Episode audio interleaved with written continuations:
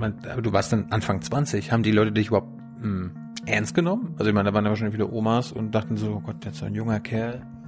Ach, irgendwie fanden die das, äh, fanden die das auch mal nett. Der Pfarrer war ziemlich alt und ich war ziemlich jung und das hat sich ganz gut ausgeglichen. Hast du jemals an, der, an, an dem Darwinismus gezweifelt? Ich habe, seit ich was davon verstehe, ähm, den Darwinismus als eine sehr plausible äh, Erklärung der Evolution des Lebens auf der Erde äh, verstanden. Sehr plausibel. Ich habe auch nie ein Problem damit äh, gehabt. Es hat mir vom ersten Tag an eingeleuchtet, dass die äh, die Affen irgendwie Vorläufer des Menschen sind. Und ich habe immer wieder auch mal Menschen getroffen, bei denen hat man das noch deutlich gemerkt. In der ersten Woche, in der ich im Bischofsamt war, bekam ich die erste Interviewanfrage. Die ging um Kirchenasyl. Und die Frage, ob eigentlich die Kirche ein Recht dazu hat, Flüchtlinge, die von Abschiebung bedroht sind, ins Kirchenasyl zu nehmen und vor dem Zugriff des Staates zu schützen. Würdest du sagen, Christentum ist die, die beste Religion? Das heißt aber auch so Adam und Eva ist dasselbe an die unbefleckte Empfängnis, glaubt ihr auch nicht. Was sind christliche Werte? Glaubst du an den Teufel? Glauben Protestanten an Himmel und Hölle? Kannst du Atheisten verstehen? So, eine neue Folge Jung und ich. Wir sind in Berlin, aber wo, wo sind wir genau? Wir sind in Berlin-Zehlendorf an einem schönen Ort, wo es grün ist und es kleine Häuser gibt. Und wer bist du? Ich bin Wolfgang Huber. Ich lebe seit 1994 in Berlin. Und das kam so, dass ich Bischof der Evangelischen Kirche Berlin-Brandenburg wurde, nachdem ich vorher in Heidelberg Theologie gelehrt habe an der Universität. Und das hat uns nach Berlin gebracht und ich bin sehr gerne hier, übrigens nicht nur in Berlin, sondern genauso gerne und intensiv auch in Brandenburg. Liebe Hörer, hier sind Thilo und Tyler. Jung und Naiv gibt es ja nur durch eure Unterstützung. Hier gibt es keine Werbung, höchstens für uns selbst. Aber wie ihr uns unterstützen könnt oder sogar Produzenten werdet, erfahrt ihr in der Podcast-Beschreibung. Zum Beispiel per PayPal oder Überweisung. Und jetzt geht's weiter. Also, du hast es gerade schon gespoilert. Du bist äh, Bischof gewesen. Aber bevor wir dazu kommen, wie das so war, erklär uns mal, ich meine, du hast wahrscheinlich Abitur gemacht. Stimmt. Wolltest du nach dem Abitur Bischof werden? Nein, das wollte ich nicht, aber ich wollte nach dem Abitur Theologie studieren. Und das war schon erstaunlich genug, denn in meiner Familie war das nicht vorgesehen. Aber ich habe irgendwie einen eigenständigen Weg gefunden, mit äh, Traditionen umzugehen und mir das am christlichen Glauben, was mir wichtig war, auch selber anzueignen. Und eines Tages fiel dann die Entscheidung, ähm, Theologie zu studieren, das genauer zu verstehen und daraus ist dann weiteres geworden, was ich am Anfang nicht so genau übersehen habe. Was waren denn die Optionen? Hat irgendwie Betriebswirtschaftslehre oder? Nee, Betriebswirtschaftslehre wäre nicht äh, äh, passiert. Eigentlich war die Erwartung, ich würde Jura studieren, weil das meine älteren Brüder zum größten Teil gemacht haben. Und ich habe mir gesagt, ich werde doch als Fünfter nicht das machen, was die Älteren auch schon gemacht haben. Meine Eltern waren aber auch das beide und auch sonst gab es viele Juristen. Da habe ich gedacht, Jura lerne ich nebenbei in der Familie und ich mache mal was anderes und etwas, was mir persönlich sehr wichtig ist. Also nicht die Idee, damit äh, einen Beruf aus üben zu können und etwas zu machen, was zweckmäßig ist, sondern etwas zu machen, was mich richtig interessiert. War, nachdem ich erst gedacht habe, ich werde Bäcker, dann gedacht habe, ich werde Sänger, dann zu der, dann zu der Meinung gekommen bin, ich studiere Geschichte, war dann Theologie das, was ich gemacht habe. Du wolltest Sänger werden? Ich wollte zwischendurch mal Sänger werden. Ja, vorher wollte ich Bäcker werden. Das war sehr äh, naheliegend. Ich bin ja während des Zweiten Weltkriegs geboren und habe die Hungerjahre unmittelbar nach äh, dem Krieg als kleiner Junge erlebt, weiß noch genau, wie eine Bäckersfrau meiner Mutter erklärt hat, der bekommt jetzt noch eine halbe Scheibe Brot äh, am Tag und ich war empört und habe gesagt, da muss ich selber was dran ändern. Das war meine erste Berufsabsicht. Und zwischendurch ja, habe ich mal gerne gesungen und habe gedacht, vielleicht kann man auch davon sein Brot verdienen. Das war aber nur eine kurze Zeit. Ich meine, man, man studiert ja nicht Theologie, ohne äh, wahrscheinlich gläubig zu sein. Ähm, bist du von Kindheitstagen an in die Kirche gegangen? Nein, ich bin nicht von Kindheitstagen in die Kirche gegangen. Und bei mir zu Hause ist man relativ selten in, der, in die Kirche gegangen, nicht mal an Weihnachten, weil die Familie der Überzeugung war, einen anständigen Weihnachtsgottesdienst kriegen wir alleine zustande. Wir waren zu siebt, wir lernten die Weihnachtslieder beim Plätzchenbacken in der Adventszeit und wir konnten sie alle singen. Wir konnten die Weihnachtsgeschichte auswendig und meine Mutter achtete darauf, dass immer ein anderer einen anderen Teil der Weihnachtsgeschichte äh, aufsagen musste unter dem Weihnachtsbaum, damit das auch reihum ging und am Ende alle die ganze Geschichte äh, kannten. Das war also ein sehr sozusagen hausgemachte, hausgeprägte äh, Frömmigkeit und da musste man dann selber was daraus machen, damit musste man sich selber beschäftigen. Und insofern war das nicht ein traditionsbestimmtes Christentum, sondern äh, ich habe versucht, das, was für mich selber entscheidend war, äh, dabei herauszufinden. Wann warst du denn zum ersten Mal in der Kirche? Bei meiner Taufe natürlich, aber daran kann ich mich nicht äh, erinnern, verständlicherweise. Ich erinnere mich, dass unmittelbar nach dem Krieg, als wir in eine ganz katholisch geprägte Gegend im Schwarzwald kamen, meine Eltern mich in einen Gottesdienst mitgenommen haben, der gar nicht in einer Kirche war, sondern in einem Saal einer Pension, weil die Mehrheit katholisch war und natürlich die Protestanten nicht in eine katholische Kirche gehen durften, haben sie alle paar Wochen einen Gottesdienst dort gehabt. Und das ist der erste Gottesdienst, an den ich mich ganz bewusst erinnern kann. Hast du den damals ausgesucht oder konntest du dir aussuchen, ob du evangelisch wirst oder katholisch? Nee, das konnte ich mir nicht äh, aussuchen, äh, weil ich äh, schon evangelisch war, bevor ich ähm, selber Entscheidungen treffen konnte. Aber ich bin dann in dieses katholische Umfeld geraten und auch in Freiburg, wo wir dann als Familie gelebt haben, Freiburg im Breisgau, also deutscher Südwesten war die Mehrheit katholisch und damit habe ich mich intensiv auseinandergesetzt.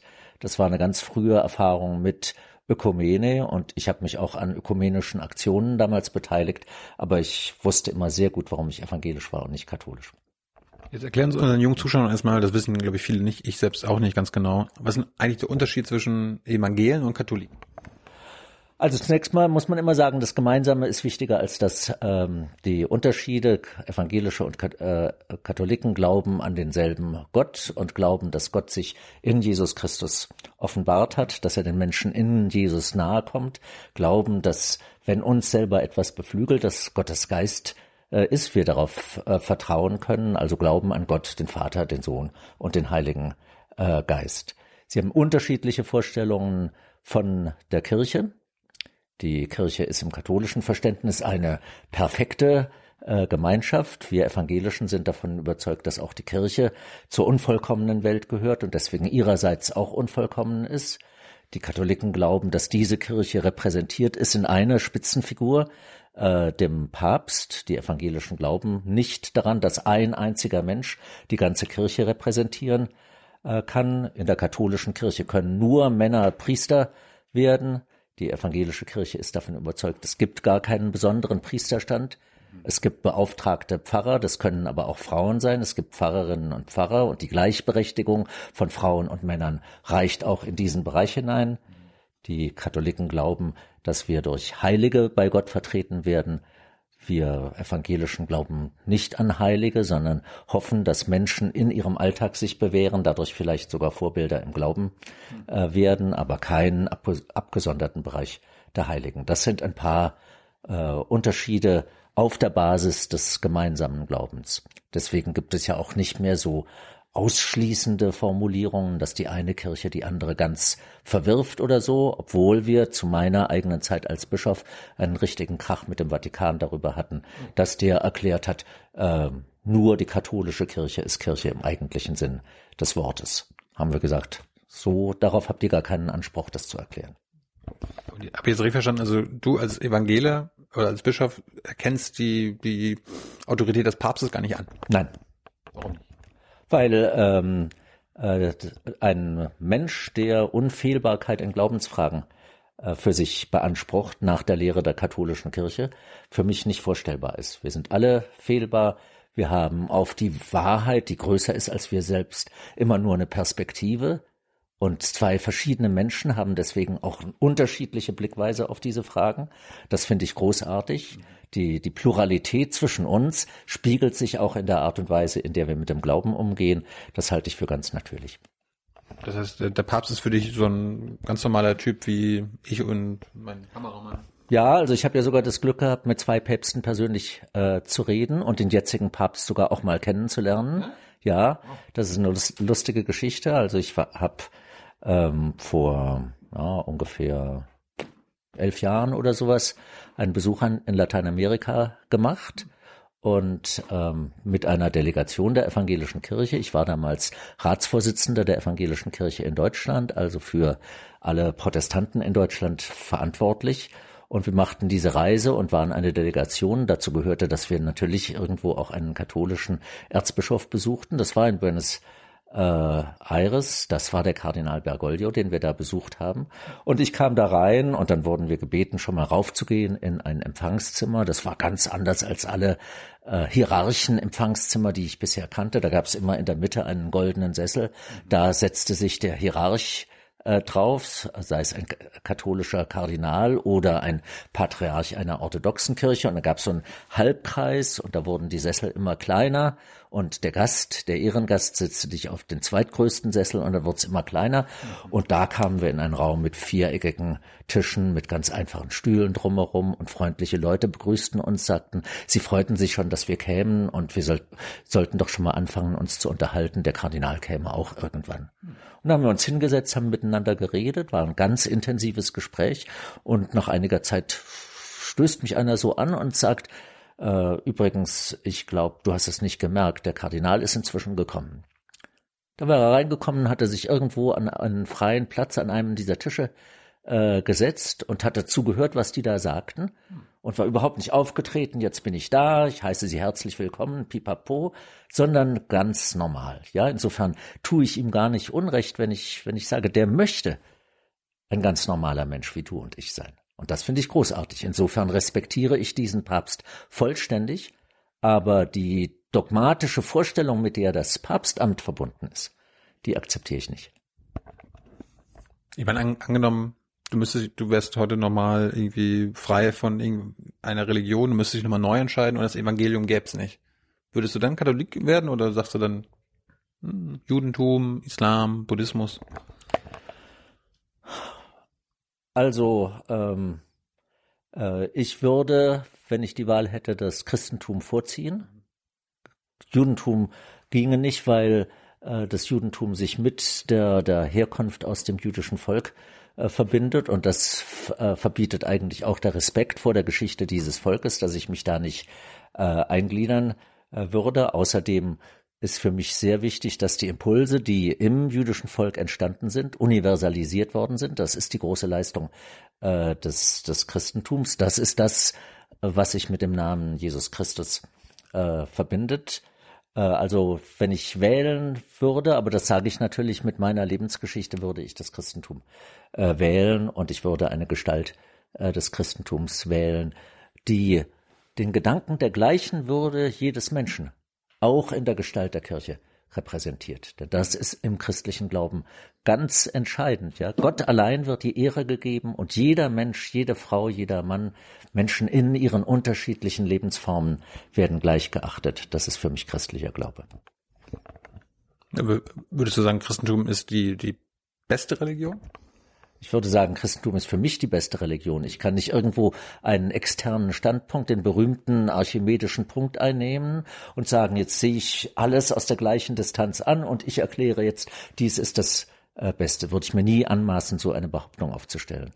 Aber aus meiner Sicht und für mich ist das Christentum die beste Religion. Haben dich als, als späterer Bischof denn auch die anderen Religionen interessiert? Also hast du dich schon damals, also in deiner Theologiezeit mit dem Islam, mit dem Buddhismus, Taoismus, und so weiter beschäftigt? Oder? Ja, ich habe mich damit beschäftigt, aber ich habe mich intensiver in dem Augenblick beschäftigt, in dem ich auch Menschen kannte, die diesen Religionen angehören. Ja, weil Religion hat es immer mit einem Lebensbezug äh, zu tun und das merke ich auch daran, dass es mir äh, eigentlich nicht leicht fällt, mich ganz abstrakt mit einer Religion zu beschäftigen, ohne äh, mich zugleich mit Menschen zu beschäftigen, die in dieser Religion zu Hause sind, so dass ich mich mit anderen Religionen umso eher und umso mehr beschäftigt habe, je mehr ich auch mit Menschen in Berührung kam, die dieser Religion angehört haben. Gibt es eine Religion, die dich äh, verstört? Äh, in Religionen verstört mich was, und zwar in verschiedenen. Und auch im Christentum gibt es für mich Verstörendes. Verstörend ist für mich immer, wenn Religion zur Rechtfertigung von Gewalt missbraucht wird. Verstörend ist es für mich immer, wenn Religion missbraucht wird, um einen Wahrheitsanspruch so zur Geltung zu bringen, dass diejenigen, die diesem Wahrheitsanspruch nicht folgen, als Menschen zweiten Ranges, als minderwertige Menschen angesehen werden. Das halte ich für einen Verrat der Religion und wenn das im Namen der Religion äh, gemacht wird, dann verstört es mich doppelt und dreifach.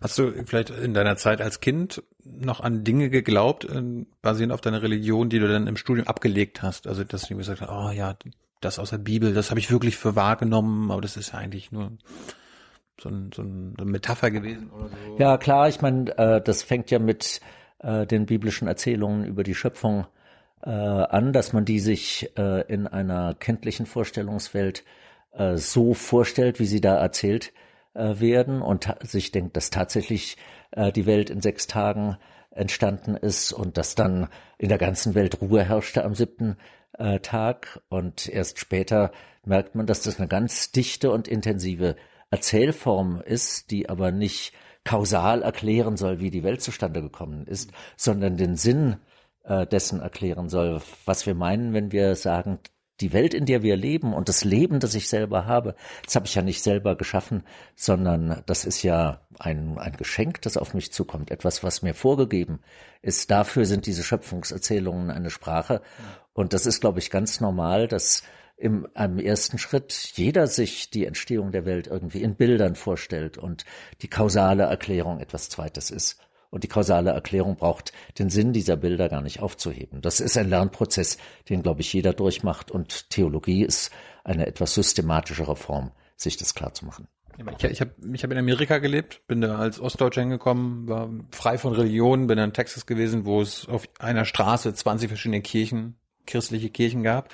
Und ich habe viele Freunde gehabt, auch in der Schule, die wirklich geglaubt haben oder gemeint, gewusst äh, zu wissen, dass die Erde vor zwei, vor zwei, dreitausend Jahren entstanden ist oder von Gott gemacht worden ist. Das, daran glaubst du nicht? Nein, nein, ich halte es für einen, für einen Kategorienfehler. Ich halte es für, ein, äh, für eine Verwechslung, ja. Äh, die Verwechslung nämlich zwischen einer kausalen Erklärung, die sagt, in folgenden Prozessen ist dann und dann, äh, die, hat sich dann und dann die Erde gebildet und einer, einer Deutung der Tatsache, dass wir auf dieser Erde leben und die Erde sozusagen die Grundlage dafür ist, dass wir überhaupt existieren können. Das sind ja zwei ganz verschiedene Betrachtungsweisen. Die eine äh, geht auf Kausalität, die andere geht auf die Intention, den Sinn ähm, äh, des Lebens auf dieser Erde. Und diese Verwechslungen haben ja verheerende äh, Folgen. Sie machen auf der einen Seite solche Schöpfungserzählungen zu angeblichen Welterklärungsmodellen, und umgekehrt, äh, umgekehrt machen sie den, äh, die anderen dann den Darwinismus zu einer Weltanschauung statt zu einer wissenschaftlichen Hypothese, die man natürlich wie jede Hypothese wieder und wieder überprüfen und gegebenenfalls modifizieren muss. Hast du jemals an, der, an, den, an dem Darwinismus gezweifelt? Ich habe, seit ich was davon verstehe, ähm, den Darwinismus als eine sehr plausible äh, Erklärung der Evolution des Lebens auf der Erde äh, verstanden. Sehr plausibel. Ich habe auch nie ein Problem damit äh, gehabt. Es hat mir vom ersten Tag an eingeleuchtet, dass die äh, die Affen irgendwie Vorläufer des Menschen sind. Mhm. Und ich habe immer wieder auch mal Menschen getroffen, bei denen hat man das noch deutlich gemerkt. Das, heißt, äh, das heißt aber auch so Adam und Eva ist dasselbe wie mit der mit der Entstehung. Ja, Adam und Eva, ja, das da am Anfang heißt ja nochmal, ja, zwei alleine die für sich sind auf die ganze der ganzen Welt, ja, und dann kriegen sie Kinder, dann werden es paar mehr dass das ein, ein, die Beschreibung eines Urgeschehens ist und nicht äh, die Art und Weise, in der Menschen zur, äh, ähm, äh, in die Welt getreten sind. Das ist, ich kann mich gar nicht dran erinnern, dass ich daran, daran jemals gezweifelt hätte. Es gibt, es gibt echt so viele Menschen, die genau daran immer noch. Ja, ja. aber ich meine, da musst nur einmal nach, ähm, nach Afrika gefahren sein und dir klar gemacht haben, dass es eine wirklich gute Hypothese ist, äh, dass nicht in Europa die ersten ähm, Exemplare der Gattung Homo sapiens äh, rumspaziert sind, sondern wahrscheinlich in Afrika und dass sie, weil es in Afrika ein natürlicher Prozess ist, dass die Leute eher dunkelhäutig werden, dass deswegen die ersten Menschen wahrscheinlich dunkelhäutig äh, waren, dann wird schon jedes Bild, das wir von uns von Adam und Eva machen, in dem natürlich auf allen Bildern sie weißhäutig äh, abgemalt werden, dann wird schon das höchst problematisch. Also ich finde es äh, nimmt äh, der guten Vorstellung vom geschöpflichen Dasein des Menschen überhaupt nichts, wenn wir dieses erste Menschenpaar als ein Bild dafür verstehen, dass wir Menschen äh, Geschöpfe sind und nicht selber Schöpfer. Da fällt, mir gerade ein, ich habe ich hab auch mal gehört, dass es eigentlich falsch ist, Jesus immer als weißen Mann abzubilden. Eigentlich müsste er wahrscheinlich eher so Nahosten-mäßig ein bisschen äh, arabisch aus. Ja, also jedenfalls, wenn er dann auch noch blond ist, ja, ja. Äh, dann ist es, äh, ist es absurd. Ja, ich habe mich mal tierisch aufgeregt über jemanden, der noch im äh, 20., späten 20. Jahrhundert äh, Jesus als äh, Mann mit langen blonden Haaren gemalt hat. Habe ich gedacht, wie kann man nur so blöd sein? Ich, ich weiß auch, das hast du vorhin nicht genannt, aber äh, in der katholischen Kirche ist die heilige Maria relevant, äh, bei den Evangelien nicht. Warum? Ja, also die, Maria ist natürlich auch für evangelische Christen äh, relevant. Sie scheuen sich bloß äh, von vor dieser Vorstellung Maria, die Gottesmutter und äh, diese Form, in der man praktisch die göttliche Trinität zu einem Viergespann macht, in dem Maria da als Vierte dazukommt. Das ist auch äh, deswegen ganz komisch, weil man sich ja in Wahrheit Maria als ein sehr junges Mädchen äh, vorstellen muss. Ja, der ursprüngliche Sinn des Wortes Jungfrau besteht ja nur darin, dass da das Wort für junge Frau steht und junges, junge Frau bedeutet dabei wirklich ein sehr, sehr äh, junges Mädchen. Also unter unseren heutigen Vorstellungen ist es eher problematisch, dass der deutlich ältere Josef äh, so ein junges Mädchen schon äh, in die Ehe gezogen, gelockt, was auch auch immer hat. Ja, insofern muss man sich diese Verhältnisse äh, soweit man es historisch überhaupt rekonstruieren äh, kann, wirklich auch nüchtern vorstellen, ja. Und diese Verklärung von Maria verträgt sich damit äh, nicht so leicht. Aber es ist großartig und sehr bewegend, sich klarzumachen, dass dieser Jesus unter solchen Umständen zur Welt gekommen ist. Das heißt ganz nah bei unseren menschlichen Verhältnissen. Und an dem Marienkult stört mich ein bisschen, dass sozusagen diese Nähe zu unseren menschlichen Verhältnissen dadurch eher ein bisschen in den Hintergrund tritt. Dann sieht man Maria mit dem Heiligenschein und Jesus mit dem Heiligenschein. Und äh, da habe ich ähm, ist es mir wichtiger, äh, die ganz irdischen äh, Verhältnisse, unter denen Gott uns nahe kommt, mir auch so irdisch und normal vorzustellen. Und an die unbefleckte Empfängnis glaubt ihr auch nicht? Äh, das ist unter äh, unter evangelischen Christen umstritten. Die einen verstehen das symbolisch, aber es gibt natürlich auch evangelische Christen, äh, die glauben daran. Wie ist es bei dir? Ich glaube daran nicht. Ähm, erzähl mal was über dein Theologiestudium. Das war dann Anfang der 60er hat's angefangen? Richtig, richtig. Also ich habe mit 17 Jahren angefangen zu studieren, weil ich ja, weil ich mit 17 Abitur gemacht hatte. Ich hatte die Chance mal ein Jahr zu überspringen und sowas, so dass ich relativ früh äh, dran war und dann habe ich von 1960 bis 1966 äh, studiert äh, in Heidelberg, in Göttingen und in Tübingen und habe in der Schlussphase meines äh, Studiums gleichzeitig eine Doktorarbeit geschrieben, so dass ich, als ich dann Examen gemacht habe, am Tag nach dem Examen auch noch äh, die, das mündliche Doktorexamen machen konnte. Und dann war ich mit 23, von, mit, hatte ich diesen ganzen Zauber hinter mir. Was mit 23 Doktor der Theologie? Jawohl. So, dann, dann bist du fertig, hast deine ganzen Examen und deinen Doktor bekommen und dann sagst du deiner Mutter, Mama, ich will jetzt das und das werden. Ja, dann habe ich von meiner Mutter, ich habe meiner Mutter erzählt, dass ich jetzt heiraten will. Oh. Und dann hat sie gesagt, das fände sie aber gar nicht gut, da fände sie mich zu jung dafür. Ich stünde noch nicht fest genug in meinen Schuhen und ich habe gesagt, ich habe mein Studium abgeschlossen, ich habe meinen Doktor und ich fange jetzt selbstständig meinen Beruf an.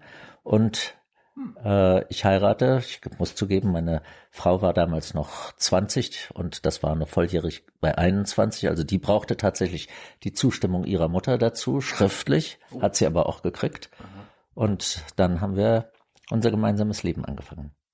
So, dann ging es beruflich wie weiter? Dann ging es beruflich so weiter, dass also, ich... Äh, musstest du irgendwo bewerben oder hast du Connections gehabt? Nein, nein, also dann äh, hat man jetzt erste theologische Examen und äh, dann war, schwankte ich da auch noch einen Augenblick, weil ich ein Angebot hatte, zu einem Verlag zu gehen. Und das habe ich dann im letzten Moment bleiben lassen, weil mir jemand gesagt hat, es ist doch vernünftiger, du gehst erstmal in den kirchlichen Dienst arbeitest als Vikar in einer Gemeinde und machst das sogenannte zweite theologische Examen, dann kannst du hinterher immer noch äh, machen, was dir wichtig ist, dann kannst du Pfarrer werden, kannst auch was anderes machen, aber zur richtigen theologischen Ausbildung gehört man auch äh, gehört, dass man jedenfalls dieses Vikariat gemacht hat und das zweite Examen gemacht hat. Das war ein wahnsinnig guter Rat. Der hat meinen Horizont nochmal in einer ganz anderen Richtung äh, geöffnet. Jetzt hatte ich Theologie vor allem auch als Wissenschaft betrieben während des Studiums und jetzt lernte ich, was das für das praktische Leben äh, bedeutet und habe mich mit Feuereifer reingestürzt, äh, Menschen zu besuchen, Menschen zu begleiten in schwierigen Situationen, Menschen zu beerdigen, äh, Gottesdienste zu halten, Konformanten zu unterrichten, äh, junge Leute zu trauen, Kinder zu taufen und jeweils die Lebenssituation mitzubekommen, in denen die Menschen waren. Das war in Württemberg, in der Nähe von Tübingen. Und es waren unglaublich tolle zweieinhalb Jahre, die auf mein ganzes Leben, wie ich jetzt weiß, dann auch einen erheblichen Einfluss äh, hatten. Das habe ich damals natürlich noch nicht so durchschauen können, aber manchmal ist es ja so, dass man das Leben zwar vorwärts lebt, aber wie Herr Kierkegaard mal gesagt hat, nur rückwärts verstehen kann.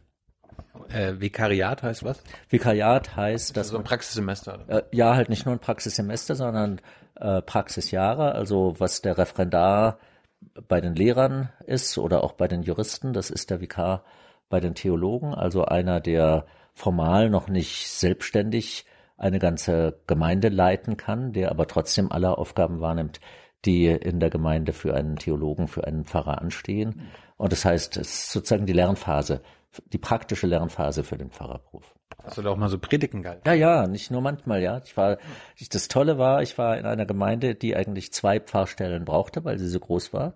Und die eine war, wurde von einem Pfarrer wahrgenommen und die andere wurde von mir als äh, Vikar wahrgenommen, so dass ich mit dem Pfarrer regelmäßig äh, mich in den Predigten abwechselte. Also alle zwei Wochen war ich äh, war ich dran und genauso war das bei den Tauf, bei den Taufen und bei den Trauungen und bei den Beerdigungen. Da hatte ich einen Gemeindebezirk und wenn die Fälle in meinem Gemeindebezirk anstanden, dann habe ich das gemacht. Also von daher habe ich zwei Jahre lang äh, den vollen Fahrberuf ausgeübt. Aber du warst dann Anfang 20. Haben die Leute dich überhaupt mh, hm, ernst genommen? Also ich meine, da waren ja wahrscheinlich viele Omas und dachten so, oh Gott, jetzt so ein junger Kerl. Ach, irgendwie fanden die das äh, fanden die das auch mal nett. Der Pfarrer war ziemlich alt und ich war ziemlich jung und das hat sich ganz gut ausgeglichen.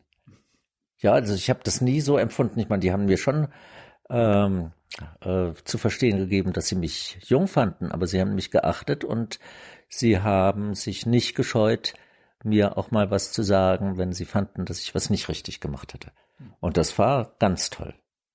Ja, da war ich auch unempfindlich und habe daraus gelernt und es war eine ganz wunderbare Zeit. Sendung heißt Jung und Naiv. Warst du auch damals, damals jung und naiv? Ich war auch jung und naiv, jawohl. Ich war auch jung und, ja, weil ich mit vielen Sachen zu tun bekommen äh, habe, mit denen ich vorher nicht zu tun bekommen hatte. Ich hatte also ähm, keine Beerdigungen erlebt, bevor ich berufsmäßig mit Beerdigungen zu tun bekommen habe. Ich hatte noch nie mit dem Problem eines Selbstmords zu tun äh, gehabt, bevor ich zum ersten Mal äh, jemanden äh, beerdigen musste, der sich selbst das Leben genommen hatte. Ich hatte die Frage Selbstmord oder Selbsttötung oder wie nennt man das eigentlich, so dass man auch wertschätzend mit dem Menschen sich zu dem Menschen verhält, der da auf diese schreckliche Weise aus dem Leben, Leben geschieden ist. Das hatte ich noch nie existenziell mich damit auseinandergesetzt. Äh, ja. Was war die Antwort? Ja, die Antwort war, dass ich natürlich in diesem Augenblick ähm, gar nicht anders konnte, als mich in diese Situation hineinzuversetzen und versucht habe, auch in der, äh, dem Abschied von diesem Menschen eine Wertschätzung für diesen Menschen zum Ausdruck zu bringen. Du meinst gerade Selbstmord, Selbsttötung? Ja, Selbsttötung. Ja, ich habe seitdem nie, nie mehr das Wort Selbstmord verwendet. Oh. Ja, weil ich, mir das so klar war, dass dafür das Wort Mord zu verwenden, ja, was ja ähm, heimtückisch, grausam, niederträchtig mit sich führt, dass das überhaupt nicht, überhaupt nicht geht. Und ich habe mich sehr kritisch mit der Tradition auseinandergesetzt, die sich überhaupt in diesem Wort zum Ausdruck ähm, äh, äh, bringt. Ähm, hast du auch Fehler gemacht? Also als Vikar oder als später als Pfarrer? Ja, ich habe immer wieder Fehler gemacht, klar. Was macht man da für Fehler? Ja, über die man man redet über die Köpfe der Menschen äh, hinweg. Man äh, man begegnet einem Menschen und schaut ihm nicht in die Augen, sondern schaut an ihm äh, vorbei. Man äh, vergisst etwas, was ganz wichtig ist. Man lässt sich nicht genug auf die äh, auf die Situation ein. Ich bin vielen Menschen da auch was schuldig geblieben. Das weiß ich genau. Gab es gab's so in deiner Karriere einen großen Fehler, den du bereust? In meiner Karriere gibt es eigentlich keinen großen Fehler, den ich bereue. Nee. Glück gehabt. Ja, wirklich großes Glück gehabt. Ich habe nie, ja, das würde ja bedeuten, dass ich im Rückblick sagen würde, also dass ich äh, das gemacht habe, das war ein Fehler, der auch lange Auswirkungen auf mein Leben hatte oder so. Und ich weiß ganz genau, dass zur Freiheit gehört ja, dass du verschiedene Möglichkeiten hast und kannst immer nur eine Möglichkeit wählen, ja. Und es gab sicher Situationen, in denen die andere Möglichkeit auch gut gewesen wäre. Ob sie besser gewesen wäre, weiß ich bis zum heutigen Tag nicht, weil ich sie nicht ausprobiert habe. Ja, das ist ja das, das Tolle, ja. Du kannst, äh, du hast mehrere Möglichkeiten im Leben, aber du kannst sie nicht gleichzeitig ausprobieren. Ja, und wenn du mal mit Menschen zu tun gehabt hattest, äh, die sich nicht entscheiden können, ja, weil sie nicht wissen, ist eigentlich das eine besser als das andere, dann siehst du ja auch, dass das Schreckliche für sie ist, dass sie auf die Weise mit keiner dieser beiden Möglichkeiten eine konkrete Erfahrung äh, machen. Und ich bin nie in der Situation gewesen, dass ich gesagt habe, also dass ich diesen Weg gegangen bin und den anderen ausgeschlagen habe. Das war ganz schrecklich, denn der andere wäre der richtige gewesen und dieser hier war der falsche. Also das habe ich nie so empfunden und dafür bin ich auch wahnsinnig dankbar, denn ich weiß ganz genau, das ist doch nicht mein Verdienst. Ja, weder, dass ich mich so entschieden habe, noch, dass es dann auch tatsächlich gut gegangen ist. Keins von beiden ist einfach mein Verdienst. Dann waren irgendwann die zwei Jahre äh, in, dem, in Württemberg vorbei. Dann waren die vorbei und dann ähm, gab es jemanden, der mir gute Ratschläge gemacht hat, was ich hinterher machen könnte. Das hat alles nicht geklappt. Dann hat er schließlich gesagt, ja, jetzt muss ich sie doch zu dem schicken, zu dem ich alle Leute schicke. Ich habe gedacht, in dem Fall mache ich das nicht. Und das war ein Professor in Heidelberg. Hm. Und dann habe ich den besucht und habe mich mit ihm unterhalten. Er hat mich gefragt, was ich gerne machen würde. Ich habe ihm erzählt, was ich gerne machen würde. Das war was? Das war, dass ich jetzt tatsächlich gerne wieder wissenschaftlich arbeiten wollte. Und meine Doktorarbeit habe ich in einem ganz abgelegenen Thema aus der Geschichte der frühen Christenheit geschrieben. Das heißt, so abgelegen war das Thema nicht, war schon ganz schön wichtig, aber es war natürlich von der Gegenwart weit entfernt. Und jetzt hatte ich die zweieinhalb Jahre Erfahrung gemacht und jetzt habe ich gedacht, jetzt will ich mich mit Dingen beschäftigen, die unsere Zeit und unsere Verantwortung betreffen und will mich damit beschäftigen, was die Kirche eigentlich heute für eine Verantwortung wahrzunehmen äh, hat in der Gesellschaft, in der Öffentlichkeit. Und habe gesagt, ich will ein Buch über Kirche und Öffentlichkeit schreiben. Dann hat er gesagt, ist ja interessant und weiß noch nicht, was ich dazu sagen soll und so und ließ mich wieder äh, nach Hause fahren. Und zwei Wochen später kriege ich von dem eine Postkarte. Da stand drauf, lieber Herr Huber, es hat sich herausgestellt, dass in meinem Institut in Heidelberg eine neue Stelle geschaffen worden ist und ich möchte Ihnen diese Stelle anbieten. Und dann bin ich dahin gegangen und habe zwölf Jahre an einem Forschungsinstitut, äh, das kirchlich finanziert und getragen war, gearbeitet und wo ich genau die Themen bearbeiten konnte, die mir selber wichtig waren und mit anderen zusammen neue Projekte entwickeln konnte und so eine ganz tolle Zeit. Zwölf Jahre lang. Was hast du denn so erforscht? Ich meine, das denken viele Zuschauer wahrscheinlich Kirche, Religion und Wissenschaft schließt sich hier aus. Ja, das, ist das eine Art von Wissenschaft? Äh, ja, klar, klar, es ist eine, eine Art von Wissenschaft, ja, die in zwei Richtungen einerseits den, den christlichen Glauben zu interpretieren im Blick auf seine praktischen Folgen für menschliche Lebensführung, jetzt nicht nur des Einzelnen, sondern auch, was Christen zusammentun können, um die Welt vielleicht ein klein bisschen besser zu machen. Also die großen Themen, mit denen ich mich da beschäftigt habe, war die Verantwortung für den Frieden, einerseits in der Zeit des atomaren Wettrüstens, in der Zeit der Nachrüstungsdebatte, in Zeiten, in dem wirklich wahnsinnig viel auf dem Spiel stand. Und das andere große Thema war äh, Menschenrechte, was man tun kann, damit die die gleichen Rechte aller Menschen bisschen besser gewahrt und durchgesetzt werden, als das bisher der Fall war. Das waren die großen Themen, äh, die ich damals behandelt habe. Und da brauchst du beides zugleich. Du musst einerseits die Frage stellen, hat das denn irgendwas mit dem christlichen Glauben zu tun? Taugt der christliche Glaube als Motivationskraft und Motivationsschub dafür, sich mit diesen Themen zu beschäftigen? Und zweitens, wie ist eigentlich die Problemkonstellation? Wodurch ist der Frieden eigentlich gefährdet? Was sind denn Möglichkeiten, äh, die große Katastrophe zu verhindern? Da braucht man viel empirisches Wissen und von daher ist da eine Form von theologischem Nachdenken gefragt, die also diese Grundmotive des christlichen Glaubens mit dem empirischen Wissen zusammenbringen, was wir bei einiger Anstrengung über diese Fragen sammeln können. Das kann einen schon sehr beschäftigen und das ist äh, genauso wissenschaftlich äh, wie wenn Ökonomen sich mathematische Formeln ausdenken, nach denen angeblich die Wirtschaft äh, funktioniert und dann ganz erstaunt sind, wenn plötzlich eine Finanzmarktkrise entsteht, mit der sie in ihren Modellen überhaupt nicht gerechnet haben oder andere Formen von Wissenschaft, die natürlich auch mit Fehlern und Täuschungen verbunden sein können. Ich wollte mal ganz kurz darauf zurückkommen. Ende der 60er war ja die, die Studentenbewegung in Deutschland. Äh, wie, wie hast du das damals wahrgenommen? Warst du da auf, eher auf der Seite der äh, Studenten, da war ja auch eine linke, versucht eine linke Revolution. Warst du da eher skeptisch?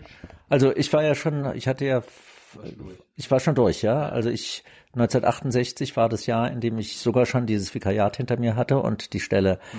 ähm, an dem Institut äh, bekommen habe, so dass ich sozusagen biografisch äh, die Studentenbewegung in der Rolle des Assistenten mehr als des Studenten miterlebt habe. Und Heidelberg, wo ich da war, war auch ein besonderes Pflaster, weil es neben SDS und solchen linken äh, Gruppen auch einen starken Reform Flügel hatte, auch bei den Studenten. Und interessanterweise waren die Theologiestudenten besonders stark in Heidelberg mhm. bei dem Reformflügel. Mhm. Ja, in anderen Städten waren auch ähm, ähm, Theologiestudenten ziemlich weit links, aber in Heidelberg gab es eine studentische Gruppe mit dem wunderbaren Namen Hopoko, das hieß auf Deutsch Hochschulpolitisches Kollektiv, mhm. ja, Hopoko. Und dem entsprach eine äh, Gruppe von Assistenten und Professoren, die hieß Schwabenheimer Kreis. Und das waren genauso Anhänger einer radikalen Reform der Universität. Und diese beiden Gruppen versuchten zu kooperieren. Und das fand ich spannend und das war eigentlich äh, hochschulpolitisch äh, meine Heimat. Und das war ja natürlich auch für mich nicht eine Frage, die nur auf die Universität beschränkt war, sondern die dann ausgestrahlt ist auf die Frage, welche gesellschaftlichen Veränderungen erwarten wir, übrigens auch welche kirchlichen Veränderungen äh, erwarten wir. Und das hat dann auch dazu geführt, dass wir dann doch auch in Demonstrationen und Aktionen ähm, äh, hinein eingebunden äh, waren, also äh, zur Veränderung des öffentlichen Nahverkehrs, äh, zu ähm, äh, zur Stationierung von Atomwaffen, zur äh, Frage der ähm, Atomenergie. All diese Dinge haben mich genauso beschäftigt wie andere auch äh, in der grundsätzlichen Diskussion, aber auch in praktischen Aktionen. Hört sich so an, als ob du auch äh, dann irgendwann in die Grünen gegangen bist? Nein, habe ich nicht gemacht. Ich bin, in die, ich bin in die SPD äh, eingetreten damals und nicht äh, bei den Grünen. Warum, warum nicht CDU als christliche Demokraten?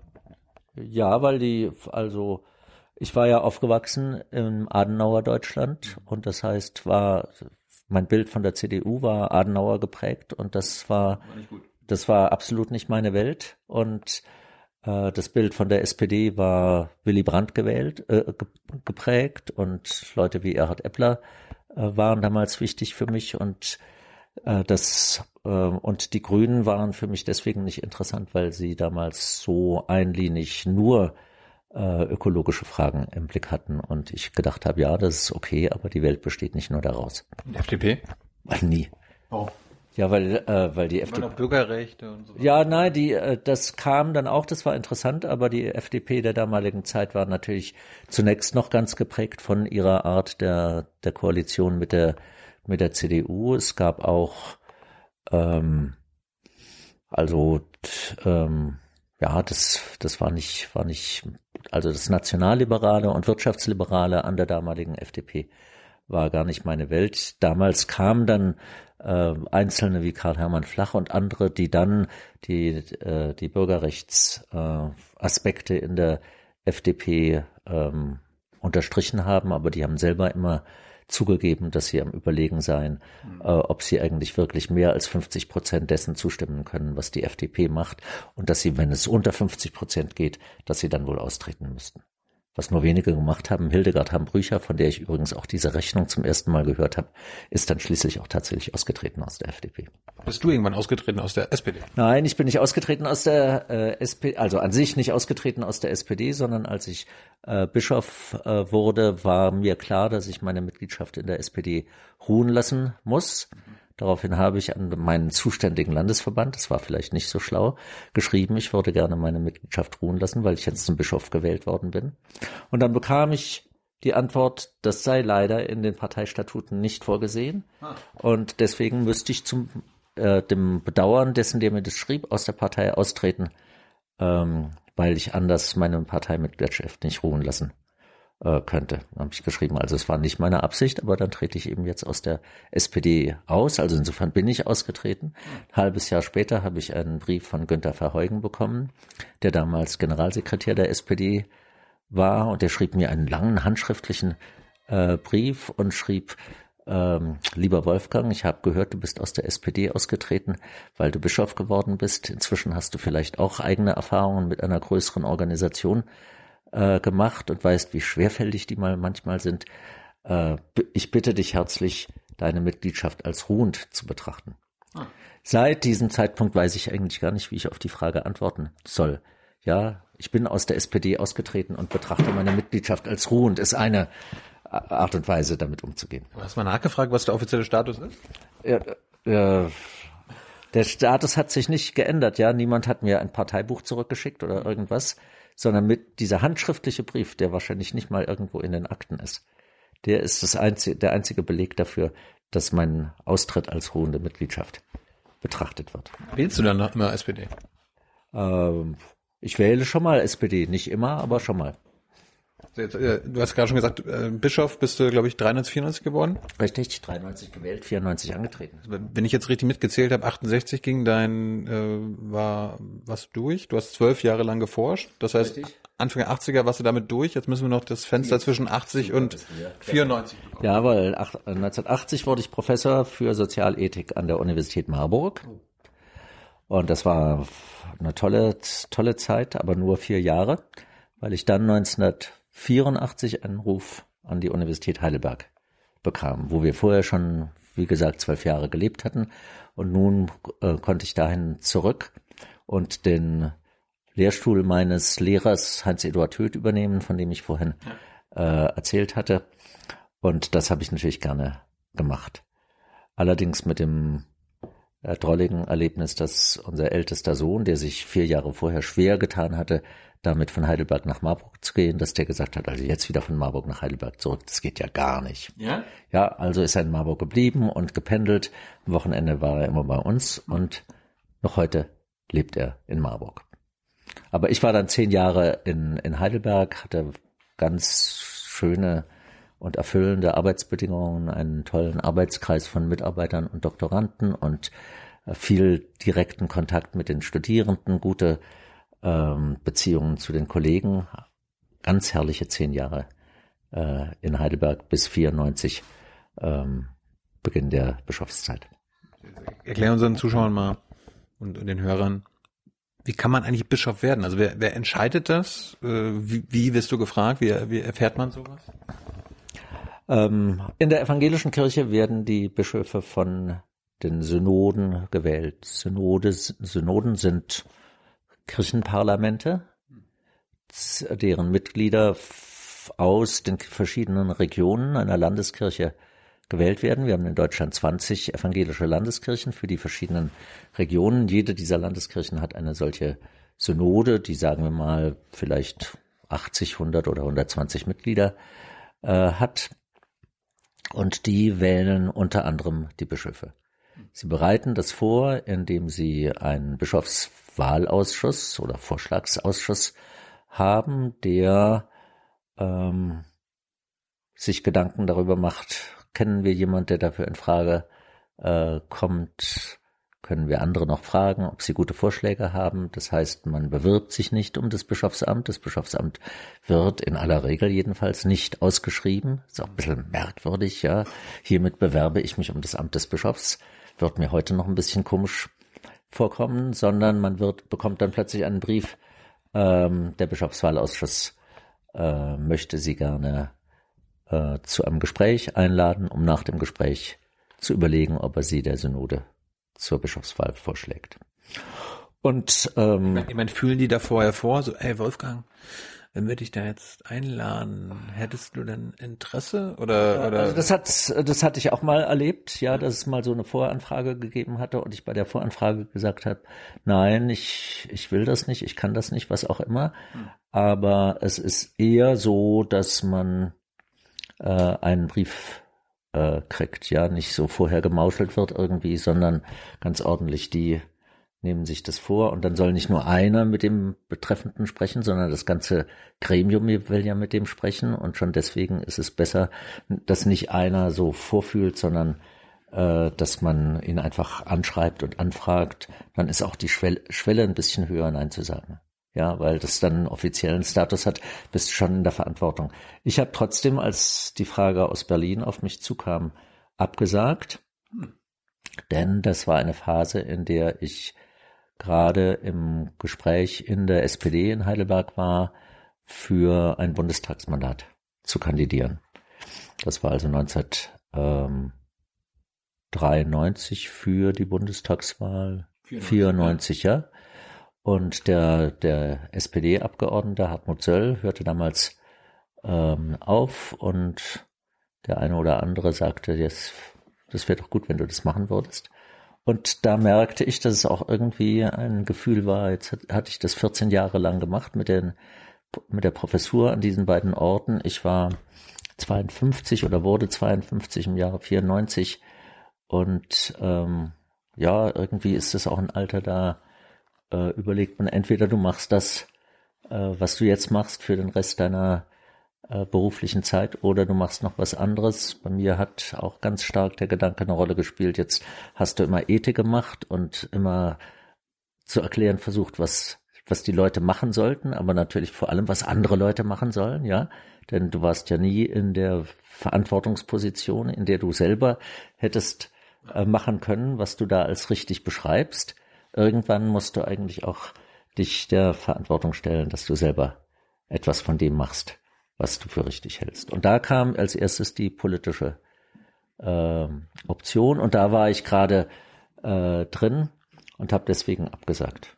Dann fand die Wahl in Berlin statt, Berlin-Brandenburg statt. Und montags morgens lesen meine Frau und ich in der Zeitung, in der Rhein-Neckar-Zeitung, die in Heidelberg gelesen wird, lesen wir, und zwar sogar auf der Seite 1, dass die Bischofswahl in Berlin-Brandenburg gescheitert ist. Da braucht man nämlich eine Zweidrittelmehrheit. Ja, man ist am Ende des komplizierten Verfahrens, ist man nur noch ein Kandidat. Hm. Und wenn man dann die Zweidrittelmehrheit nicht kriegt, dann geht's nicht weiter. Ja, weil die Idee ist, die Wahl zum Bischof ist nicht so ein Parteiending. Ja, dass eine Partei setzt eben mit einer Stimme Mehrheit ihren Kandidaten gegen die anderen durch, sondern der Bischof muss dann die ganze Kirche äh, vertreten soll das Vertrauen möglichst vieler Gruppen nicht nur in der Synode, sondern am Ende dann vor allem in seiner Kirche haben. Das heißt, er muss Vertrauen binden können und wenn das halt nicht äh, gelingt, dann muss man es nochmal versuchen. Und ich weiß noch genau, wie ich dann beim Frühstück meinen Blick da drauf hält und ich zu meiner Frau sage, und wenn Sie mich jetzt nochmal fragen, was ist dann eigentlich? Daraufhin sagt sie, dann machst du's. Ich gehe in die Universität, sitze da gerade an meinem Schreibtisch, das Telefon klingelt, jemand aus Berlin ruft mich an und sagt, vielleicht haben Sie gelesen, dass die Bischofswahl nicht zustande gekommen äh, ist und äh, jetzt wollen wir Sie bitten, dass Sie jetzt doch kandidieren. Also das war so eine informelle Anfrage, ja? Haben Sie dem besseres Angebot gemacht? Na, es ging also um Geld ging es aber nee, ja. nix nix mit mehr Geld, sondern jetzt einfach eine Situation. Jetzt ähm, bist du gefordert. Ich hätte auch noch das Argument vorgebracht, dass nach meiner Meinung bei dieser Kirche, die als einzige evangelische Landeskirche aus einer vorhergehenden Ostregion, ja, und einer vorhergehenden Westregion äh, bestand, nämlich Westberlin auf der einen Seite, Ostberlin und Brandenburg auf der anderen Seite, dass es da doch viel überzeugender wäre, wenn jemand aus dem Osten Bischof würde, so kurz nach der Vereinigung. Ja, und die Person, die da mit mir telefonierte, sagte, die Frage ist jetzt vollkommen wurscht. Ja, wir haben jetzt hinter uns, dass eine Wahl nicht zustande gekommen ist. Übrigens eine, bei der ein Ostkandidat und ein Westkandidat einander gegenüberstanden. Keiner hat die Zweidrittelmehrheit äh, gekriegt am Ende des Tages. Und jetzt wollen wir einen Kandidaten suchen, auf den sich dann am Ende hoffentlich äh, alle verständigen. Das Ende vom Lied war, dass äh, ich der einzige Westkandidat war und es gab zwei Ostkandidaten. Äh, und am Ende wurde ich gewählt. Dann, dann ist man Bischof oder du bist Bischof. Was, was hast du denn eigentlich für, für, für eine Macht oder äh, was sind deine Aufgaben? Also, du warst ja erstmal du hast zwölf Jahre geforscht, dann warst du zehn Jahre Professur. Du hattest ja erstmal mit dem ganzen, mit der Praxis immer wenig zu tun gehabt. Also, also in der Zeit hatte ich mit der Praxis ähm, vielleicht wenig zu tun. Ich war sehr engagiert, das haben wir jetzt noch gar nicht beredet, im Deutschen Evangelischen Kirchentag in der ganzen Zeit. Ich war sehr engagiert in dem in der Kommission der Evangelischen Kirche in Deutschland, die Stellungnahmen zu politischen Fragen äh, vorbereitet hat, der sogenannten Kammer für öffentliche Verantwortung. Mit solchen Sachen hatte ich schon intensiv zu tun. Ich war in die, innerhalb dieser 14 Jahre in der Professur war ich äh, Präsident des Deutschen Evangelischen Kirchentags äh, gewesen, 1985 in Düsseldorf. Ähm, und das sind natürlich äh, Verantwortlichkeiten, da hast du schon auch mit dem praktischen Leben auch in der, in der Kirche zu tun. Ja, wenn man Kirchentagspräsident ist, dann muss man mit der Landeskirche, in der der Kirchentag stattfindet, verhandeln, dass äh, das alles glatt läuft und so. Also ganz unerfahren war ich nicht, aber natürlich war es ein totaler Berufswechsel. Ja, vom Professor zum Bischof, das ist ein wirklicher Berufswechsel. Und Ortswechsel auch noch. Du musst und Ortswechsel nach, auch noch, ja. Berlin ziehen. Ins komische Berlin ziehen, erstmal ein Vierteljahr alleine, ohne die Familie, was mich unheimlich genervt hat. Oh. In diesem, in diesem Übergang ist aber auch, auch gut gegangen. Und dann habe ich mir zurechtgelegt zu sagen, na, die haben mich ja deswegen, ähm, die haben mich ja nicht gewählt, obwohl ich Theologe bin, sondern weil ich Theologe bin. Vielleicht kann ich damit ja auch was anfangen. In der ersten Woche, in der ich im Bischofsamt war, bekam ich die erste Interviewanfrage. Die ging um Kirchenasyl. Und die Frage, ob eigentlich die Kirche ein Recht dazu hat, Flüchtlinge, die von Abschiebung bedroht sind, ins Kirchenasyl zu nehmen und vor dem Zugriff des Staates zu schützen. Das ist eine aktuelle Frage heute noch. Heute immer noch aktuelle Frage. Ich habe gedacht, wenn ich nicht vorher mich mit Menschenrechten, mit Asyl, mit solchem Zeug beschäftigt hätte, mit dem Verhältnis von Staat und Kirche, mit der Frage von Recht und Rechtsethik, mhm. was würde ich denn jetzt überhaupt machen? Ja, also habe ich an diesem ersten Beispiel gemerkt, ist schon gut gelaufen. Ja, da kannst du was von deiner Kompetenz, die du mitbringst, wirklich einbringen und erklären, dass du das Kirchenasyl, wenn eine Gemeinde einem Menschen hilft, nicht als eine Attacke auf den Rechtsstaat, sondern als einen Dienst am Rechtsstaat verstehst. Deswegen darf das auch nicht im Geheimen verstehen, sondern die Behörden werden darüber informiert. Wir haben den jetzt für eine Zeit lang aufgenommen, weil wir diese Entscheidung für falsch halten und für gefährlich für sein Leben und seine Freiheit. Und deswegen bitten wir auf diese Weise darum, dass die Entscheidung nochmal überprüft äh, wird. Als zweites bekam ich mit der Frage zu tun, wie eigentlich in Brandenburg und Berlin der Religionsunterricht an den öffentlichen Schulen gestaltet wird. Heißes Thema, kann man ganz lang, äh, lang erzählen. Ja, in Brandenburg wurde da gerade dieses Fach LER eingeführt, Lebensgestaltung, Ethik, Religionskunde. In Berlin hatten wir auch gegenüber dem ganzen Rest der Republik eine Sondersituation mit dem Religionsunterricht, den es zwar an den Schulen gibt, aber ganz an den Rand gedrängt und so. Und war, ich komme aus Mecklenburg, bei uns ja. war es immer Wahlpflicht. Ja, also bei euch, bei euch ist es. Wir hatten mal Philosophie, ja oder Ethik ja. oder Religion? Ja, ja, ja, aber als ordentliches Unterrichtsfach, vernünftig, vernünftig in den Unterricht äh, integriert. Und das war eben hier in der Region nicht. Und die ganze Zeit, die ganzen 16 Jahre, die ich Bischof war, habe ich mit diesem Thema immer zu tun gehabt. Und wieder war ich einigermaßen darauf vorbereitet, weil ich mich mit solchen Fragen, wie kooperiert eigentlich der Staat mit der Kirche unter Anerkennung der wechselseitigen Unabhängigkeit, damit hatte ich mich befasst. Also ich hatte dann in den ersten Monaten schon das Gefühl, da gibt's Sachen, äh, für die bringe ich was mit und andere, die muss ich ganz neu lernen. Die, die ich neu lernen mussten, hatten viel mit Verwaltung zu tun. Was ich neu lernen musste, war die, die Situation der Gemeinden hierzulande mit der unglaublich spannenden Konstellation, dass wir einerseits die, die großstädtische Situation von Berlin haben und andererseits haben wir die am wenigsten besiedelten Gegenden von Deutschland hier, die, die Uckermark.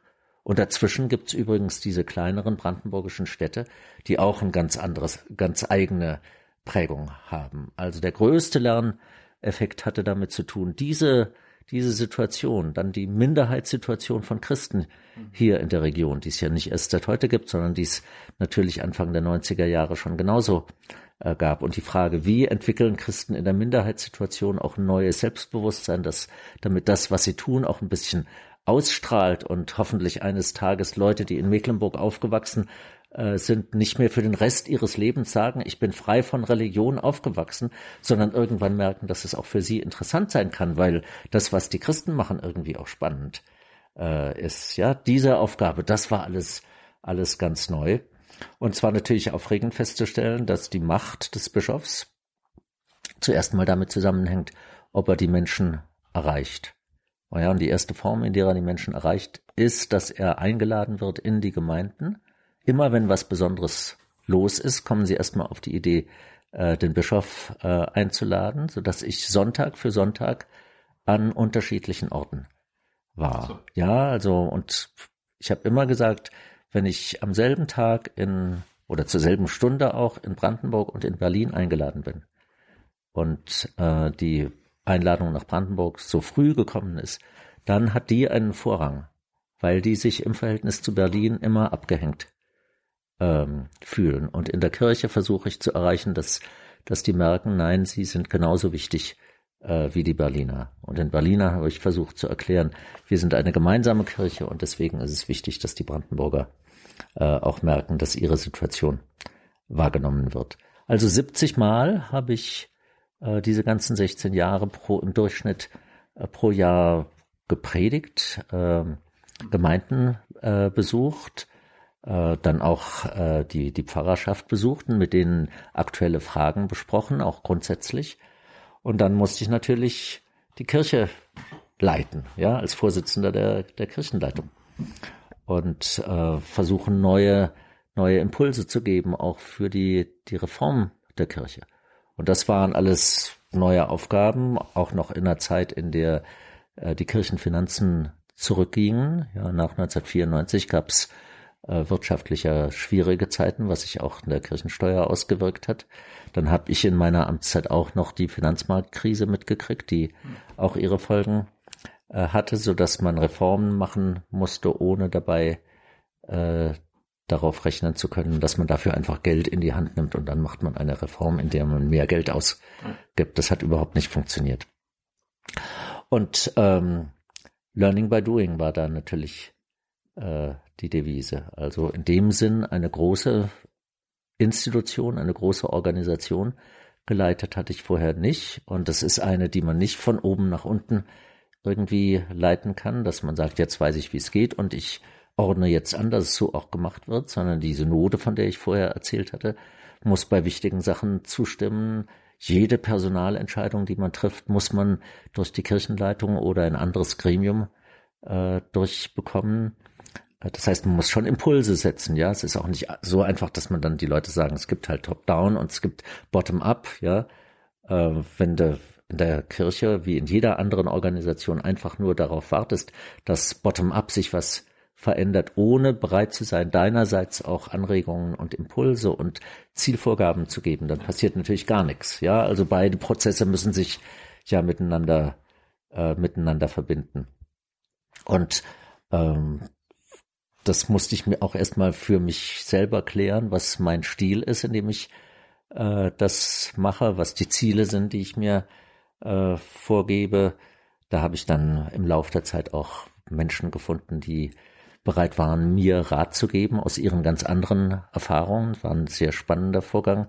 Man kann auch aus der Wirtschaft beispielsweise im Blick auf die Organisation solcher Prozesse natürlich äh, viel, viel lernen, ohne dass man deswegen die Zielsetzungen der Wirtschaft und die Kriterien der Gewinnmaximierung oder was auch immer äh, übernimmt. Ja, man kann sozusagen für die, für die Gestaltung und Steuerung von Veränderungsprozessen muss man lernen, wo man lernen kann. Jetzt habe ich mich zwischendurch gefragt, muss man eigentlich als Bischof, wenn du einmal Bischof bist, bist du das dann auf Lebenszeit oder bist du alle paar Jahre wiedergewählt oder hast du so ein 15-jährige Amtszeit oder kannst du dann irgendwann sagen, ey Leute, ich habe keinen Bock mehr? Also bei, äh, bei uns in unserer Landeskirche ist es so, dass alle Leitungsämter auf zehn Jahre besetzt werden, durch die Bank durch, von den Leitungsämtern in, in den kirchlichen Regionen über die leitenden Stellen in der Verwaltung, die Regionalverantwortlichen bis hin zum Bischof alle zehn Jahre. Das finde ich, finde ich super, ja. Also bist du einmal wiedergewählt worden? Und dann bin ich einmal wiedergewählt worden, ja. Dann hast du nach fünf Jahren gesagt, du, ich meine Schluss. Nee, da war es so, da, dann heißt die Regel, also man kann wiedergewählt werden und dann äh, endet die Amtszeit entweder nach zehn Jahren oder nach, nach Erreichen der Altersgrenze.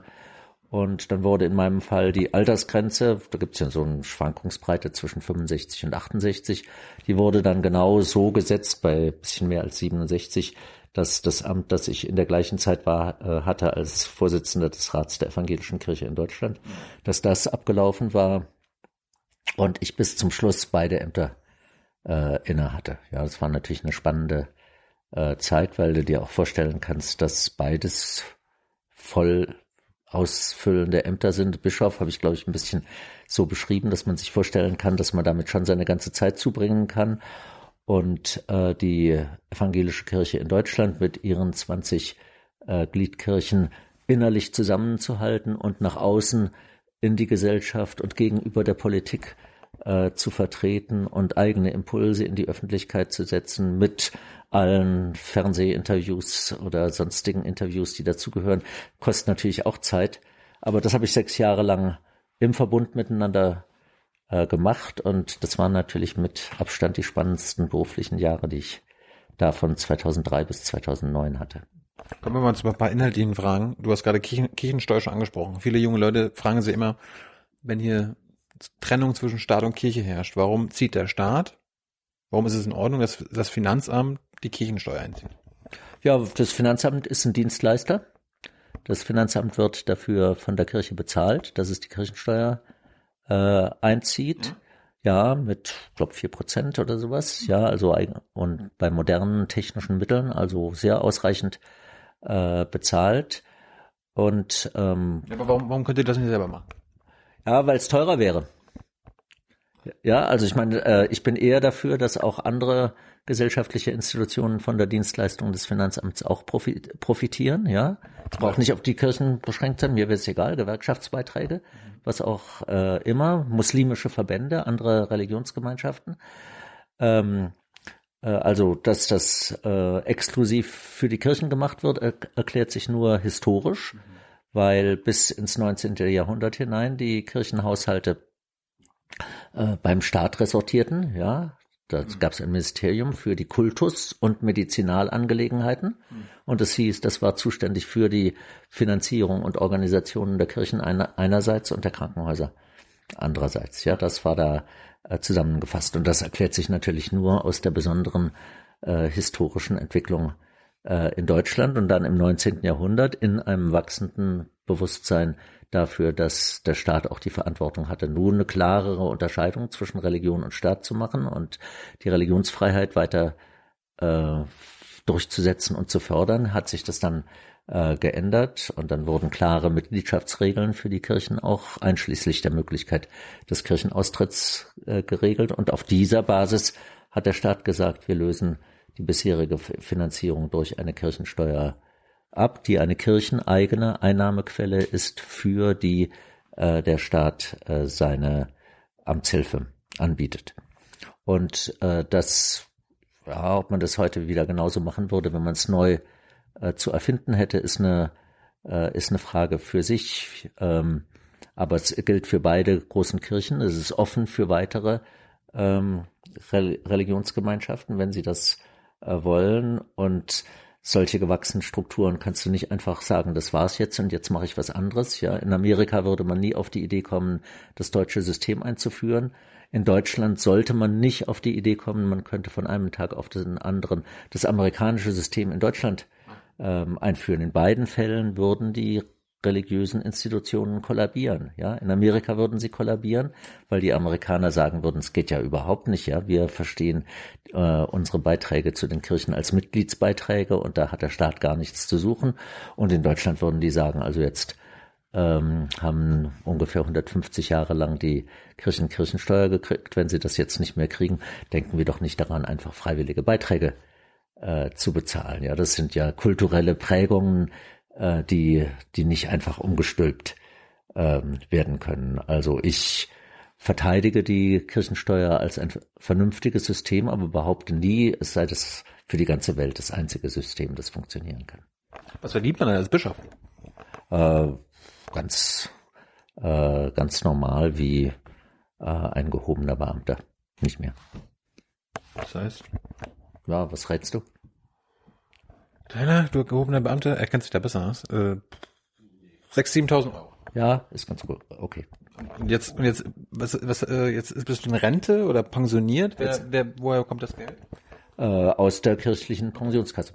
Ja, also es gibt ja immer wieder das, das Gerücht, äh, Bischöfe würden vom Staat bezahlt. Das hat überhaupt nur in Bayern in gewissem Umfang gestimmt, weil es ja diese Staatsleistungen gibt, die aus der Säkularisierung von Kirchengütern am Anfang des 19. Jahrhunderts äh, zurückgeht, die ersatzlos eingezogen wurden vom Staat und daraus hat ähm, übrigens mit einer Garantie aus der Weimarer Zeit der Staat die Pflicht abgeleitet, äh, dafür, für das, was er selber einkassiert hat an Grund und Boden und Kunstschätzen und Gebäuden und Pipapo, äh, den Kirchen äh, jährlich eine bestimmte Summe zur Verfügung zu stellen. Und die Weimarer Reichsverfassung von 1919 hat gesagt, äh, das soll eines Tages abgelöst werden. Dafür muss das, der, das Reich damals, also die Bundesrepublik Deutschland heute, müsste dafür die Grundsätze aufstellen. Das ist bis zum heutigen Tag nie äh, passiert. Ich wäre damit einverstanden, wenn man das äh, machen würde, weil das immer Missverständnisse weckt. Und in dem Rahmen hat nur in Bayern diese Bestimmung über die Staatsleistungen auch die Gehälter von Bischöfen eingeschlossen. Ja, und das ist natürlich ein wahnsinniges Missverständnis. Ja, der Bischof wird vom Staat bezahlt. Das kannst du ja überhaupt nicht machen. Das hat man in Bayern jetzt zum Glück auch äh, abgeschafft. Natürlich muss ein Bischof von der Kirche bezahlt werden und von sonst niemand und seine, seine Ruhestandsbezüge auch. Ähm, wenn man über Politik redet, dann ist es auch mal sehr oft so, es geht um Werte. Ne? Es wird von, von deutschen Werten gesprochen, von christlichen Werten, von äh, europäischen Werten, von westlichen Werten, universellen Werten. Äh, kannst du das mal ein bisschen aufdröseln? Also, was sind christliche Werte? Da musst du so wahrscheinlich am, am besten Bescheid wissen. Und wie stehen die in Konkurrenz zu deutschen Werten, zu europäischen Werten, zu westlichen Werten, zu universellen Werten? Also ich bin kein besonderer Freund des Wortes Wert in all diesen Zusammenhängen, weil das Wort Wert eigentlich ganz davon geprägt ist, dass äh, es so, eine, so einen ökonomischen Touch hat. Ja, also äh, wir reden über Gebrauchswert und Marktwert, ja, und solche Sachen, ja. Und das heißt, Wert ist etwas, wofür man bezahlen kann. Und der kluge Immanuel Kant, bekanntlich ein bedeutender deutscher Philosoph aus Königsberg, hat zwischen Wert und Würde unterschieden und hat gesagt, Wert ist dasjenige, wofür man bezahlen kann. Würde ist dasjenige, wofür, wie er sich so etwas hochtrabend ausgedrückt hat, kein Äquivalent verstattet ist. So hochdeutsch, was wofür man nicht zahlen kann, was seinen Zweck einfach in sich selbst hat, wo man nicht ausrechnen kann, wie viel man dafür bezahlen kann. Priceless. Ja, priceless. Priceless ist gut, ja. Und ich bin viel mehr an der Würde interessiert als am Wert, wenn es um ethische Grundorientierungen äh, geht. Das heißt, ähm, dem nachzuspüren, äh, was, ja, dann sagt man der intrinsische Wert, ja, das ist aber auch so eine, so eine Hilfskrücke, ja, was der Zweck an sich selbst ist, der zu jedem Menschen gehört, nämlich, dass er in sich selber geachtet wird. Und ich finde, dass der, die jüdisch-christliche Tradition zu einem solchen Zugang viel beigetragen hat, auch wenn die Kirchen das immer mal wieder sehr verdeckt haben. Äh, Die Aufklärung hat es ihre dazu beigetragen. Und deswegen wissen wir, dass der oberste Wert darin äh, besteht, die Würde des Menschen zu achten und auch in der außermenschlichen äh, Natur darauf zu achten, worin die Würde dieser Natur um ihrer selber willen besteht und nicht nur darauf, wozu sie nützlich äh, ist. Das ist für mich das A und O. Und jetzt habe ich das so beschrieben, dass ich gleichzeitig gesagt habe, was an der jüdischen christlichen Tradition mir dabei hilft, das so zu verstehen. Und gleichzeitig weiß ich ganz genau, dass ich für diese Prinzipien nur dann einstehen kann, wenn ich sie universal anerkenne. Also nicht behaupte, das seien exklusiv westliche Werte oder sowas, sondern das ist, Jürgen Habermas hat das so genannt, das ist ein egalitärer Universalismus, der dieser Tradition eignet und den diese Tradition gerade heute in unser Bewusstsein, in unser Denken äh, einbringen muss. Also christliche, christliche Werte kann man jetzt auch anders sagen, die, äh, die bestehen in, in Gottvertrauen, äh, Nächstenliebe und Selbstachtung. Ähm, dass die ha sind das also also die zehn Gebote? Ja, das sind, ja, man kann auch sagen, dass das Doppelgebot der Liebe, ja, als eine Zusammenfassung der zehn Gebote. Du sollst Gott lieben von ganzem Herzen, von ganzem Gemüte und du sollst deinen Nächsten lieb, äh, lieben wie dich selbst. Mhm. Und es gibt Leute, die verkürzen das auf die Gottesliebe und die Nächstenliebe. Und ich sage immer, pa pass auf, da steht auch wie dich selbst. Das heißt, die, die Selbstachtung, der achtsame Umgang mit sich selbst ist da durchaus einbezogen. Und deswegen sage ich immer ein bisschen ausführlicher, diese Werte haben das zu tun äh, mit äh, der Ehre Gottes, mit der Liebe zum Nächsten und mit dem achtsamen Umgang mit sich selbst. Und ähm, die führen aber, wenn man es auf, also auf den problematischen Begriff des Werts überträgt, führen die zu universalen Werten und nicht zu exklusiven äh, Werten. Das ist für mich äh, das Entscheidende. Und wann immer Leute über Leitkultur oder dergleichen reden, äh, dann sage ich, in dem Augenblick, in dem die bei ihrem Nachdenken über Leitkultur den Akzent auf diese universalen Werte legen und merken und ausdrücklich anerkennen, dass das zu einem durchaus kritischen Umgang mit der eigenen Tradition nötigt, wenn man das zum Leitgedanken macht. Dann bin ich sogar bereit, mich auf den Begriff der Leitkultur einzulassen. Aber nur unter diesem Gesichtspunkt, dass Leitkultur bedeutet selbstkritischer Umgang mit den eigenen Traditionen und nicht affirmativer Umgang mit den eigenen Traditionen. Wir haben noch circa zehn Minuten, äh, vielleicht ein paar kurze Antworten. Mich interessiert nochmal, äh, weil wir sind ein politisches Format, geht viel um Krieg oder wie die Bundesregierung sagen würde, bewaffnete Einsätze. Äh, jetzt hast du schon öfter mal das Wort Frieden, Nächstenliebe und so weiter gebracht. Äh, bist du persönlich gegen den, den Einsatz gegen ISIS? Also ich meine, Deutschland hilft da ja mit, äh, Menschen zu bombardieren in Syrien, Irak. Ist, ist das als Protestant okay? Also mein äh, Leitgedanke dabei heißt, das Gebot, du sollst nicht töten, schließt das Gebot ein, du sollst nicht töten lassen. Das heißt, du kannst dich nicht damit begründen, dass du sagst, also ich halte mich an das Gebot, du sollst nicht töten, deswegen nehme ich nie eine Waffe in die Hand. Das kannst du für dich selber sagen, aber du kannst nicht sagen, weil ich nie eine Waffe in die Hand nehme, verbiete ich auch meinem Staat jemals etwas mit Waffen zu tun zu haben. Denn der Staat ist nicht ein Individuum, das nur für sich selber sagt, ich will mir nie die Hände schmutzig machen, sondern der Staat ist eine politische Organisation, die die Verantwortung dafür wahrnehmen muss, dass andere Leute nicht Leute totschießen oder totschlagen. Jetzt weiß ich auch, dass der Teufelskreis darin besteht, wenn der Staat darauf mit Gegengewalt äh, reagiert, dass dadurch am Ende nur die Gewalt vermehrt und nicht beendet wird. Das Problem ist mir klar. Deswegen kann es äh, ein Ja zu einem militärischen Intervention nur dann äh, geben, wenn man erstens der Frage, die Frage stellt, wer autorisiert das eigentlich? Ja, ich kann nicht einfach sagen, ich finde ISIS ganz furchtbar und deswegen gehe ich dahin und führe Krieg gegen ISIS. Ja, kann ich, kann ich gehen, ist klar. Es gibt ja kein UN-Mandat. Ne? Ja, es gibt kein UN-Mandat. Äh, das ist dann äh, ein, eine zusätzliche Schwierigkeit, wenn es das UN-Mandat deswegen nicht gibt, weil der Sicherheitsrat nicht funktioniert. Dann kann man unter Umständen sich auch damit nicht unbegrenzt äh, zufrieden geben, aber an sich müsste man für den Normalfall dieses UN-Mandat fordern. Und wenn man äh, es trotzdem macht, braucht man doppelt und dreifach starke Gründe, zu denen gehört äh, zweitens, dass man ähm, Unbeteiligte schützt und nicht in alles hineinzieht, ja, also die äh, Unterscheidung zwischen Kombatanten und Nicht-Kombatanten. Und drittens, dass man eine innere Plausibilität dafür hat, dass man damit auch äh, was erreicht, was wieder äh, zu friedensähnlichen Zuständen führt, was jedenfalls die ausgeübte Gewalt vermindert und nicht vermehrt. Das sind die drei äh, Kriterien. Und da ist keiner schlauer als der andere, weil die Antwort auf diese Fragen immer auch Prognoseelemente enthalten, wie die Geschichte dann weitergeht. Ja, und wer von uns würde sich zutrauen zu sagen, wie die Geschichte mit ISIS äh, weitergeht? Dann sind wir alle in einer Situation der Unsicherheit äh, und des Abwägens.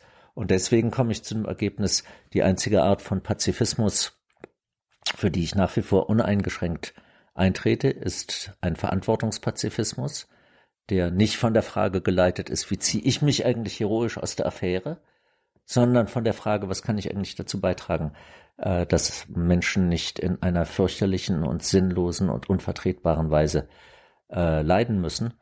Und äh, ich muss einräumen, dass ich dabei Fehler machen kann, aber nichts tun ist keine Alternative. Das, glaube ich, haben einige Zuhörer und Zuschauer noch nicht ganz verstanden. Unterstützt du jetzt diese, diesen Einsatz oder nicht? Ich unterstütze einen Einsatz. Ähm, ja, ich weiß nicht, ob ich äh, äh, diesen Einsatz unterstütze. Ja, das. Aber, aber welchen meinst du denn? Ich, ich meine einen, der ähm, auch am, äh, am Boden und nicht nur in der Luft ähm, etwas gegen ISIS tut. Du hast gerade den Teufelskreis angesprochen. Ich habe nämlich ein paar äh, Glaubensfragen, wenn du, wenn du erlaubst. Äh, glaubst du an den Teufel? Ähm, an den Teufel glaube ich nicht. An die Hölle? Nein, sowieso nicht. Himmel? Äh, wenn man darunter mehr versteht Also als Paradies? Ja. Also, ja, also ein, ein Leben nach dem Tod? ja, ich, äh, ich glaube an ein Leben nach dem Tod in dem Sinn, dass Gott seine Beziehung zu mir auch über meinen Tod hinaus aufrechterhält. Also diese Hoffnung ist radikaler, als dass ich mir vorstelle, wie ich nach meinem Tod aussehe. Es geht darum, dass mein Leben nicht ausgelöscht ist, äh, wenn die Tage meines Lebens zu Ende gehen. Woher weißt du das? Ja, weil ich weiß, dass Gott größer ist als ich und dass, äh, dass Gott an seiner Verbindung zu mir festhält, auch dann, wenn ich an keiner Verbindung mehr festhalten kann, weil von mir her äh, betrachtet mein Tod Beziehungslosigkeit, Verhältnislosigkeit, Verbindungslosigkeit bedeutet. Aber glauben Protestanten an Himmel und Hölle? Also ich hoffe, dass viele von ihnen mehr an den Himmel als an die Hölle glauben. Ja, das, ähm, Ja, wird das, wird das, die, äh, Hölle ist, die Hölle ist kein Gegenstand des Glaubens. Ja, das Böse gibt es, aber dieses Böse sich als Hölle auszumalen, äh, ist äh, etwas, wozu niemand verpflichtet werden kann, es zu glauben. Die Dreifaltigkeit hast du ja auch schon, die heilige Dreifaltigkeit hast du ja auch schon äh, erwähnt. An die glaubst du? Also Ja, den die- Heiligen Geist und so weiter? Ja, denn also das ist sogar an, an jedem Gottesbegriff das Allerwahrscheinlichste, dass ich an den Heiligen Geist glaube. Ja, dass, dass Gott als Geist gegenwärtig ist. Ist ja jetzt gerade hier im Raum. Ja, ganz bestimmt. Ja, genauso wie Liebe hier im Raum ist. Ist Ja, das dasselbe? Jedenfalls ist es, es ist nicht dasselbe, aber es steht doch in einer klaren Beziehung zueinander. Und äh, ich kann nur ganz schwer verstehen, dass es Leute gibt, äh, die davon überzeugt sind, dass es Liebe gibt, aber große Schwierigkeiten haben, sich vorzustellen, dass es den Geist Gottes gibt. Wer davon überzeugt ist, dass es Liebe gibt, kann doch keine Schwierigkeiten äh, damit haben, dass es den Geist, der will, dass es mit meinem Leben und dieser Welt gut weitergeht, geht, dass es diesen Geist gibt. Kannst du Atheisten verstehen? Ja, ich kann Atheisten äh, verstehen. Ich kann sie noch ein bisschen besser verstehen, wenn sie Agnostiker sind und dabei sagen, es ist für mich immer wieder eine offene Frage, äh, wie ich mich zu meiner Selbsttranszendenz verhalte. Ja, ich merke, ich verstehe schon, dass es mehr gibt, als ich selber machen äh, und von mir aus zustande bringen kann, aber ich kann das nicht richtig fassen. Dafür habe ich ganz viel äh, Verständnis. Dogmatische Atheisten äh, sind mir manchmal genauso unangenehm wie christliche Fundamentalisten. Aber warum, warum, warum kannst du Atheisten verstehen? Einfach nur, weil, weil, Ja, weil- die sagen, okay, Weil der, es Glaube gibt, an, weil der Glaube an Gott natürlich etwas nicht Selbstverständliches hat. Ja, wenn es selbstverständlich äh, wäre, dann ähm, wäre es überhaupt keine äh, Entscheidung mehr, an Gott zu glauben oder es bleiben zu lassen. aber das konntest du ja auch nicht ausholen. Du bist ja auch getauft worden ohne Zustimmung. Äh, richtig, aber ich würde meinen heutigen Glauben niemals davon herleiten, dass ich sage, ja, ich glaube halt, weil meine Eltern mich haben taufen lassen.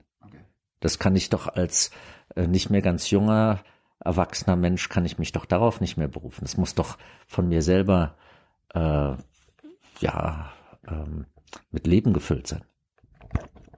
Wenn du jetzt, du bist ja Protestant, hast, hab ich einen Nachteil, weil ich nicht gläubig bin und du, du gläubig bist aus, aus, aus Glaubenssicht?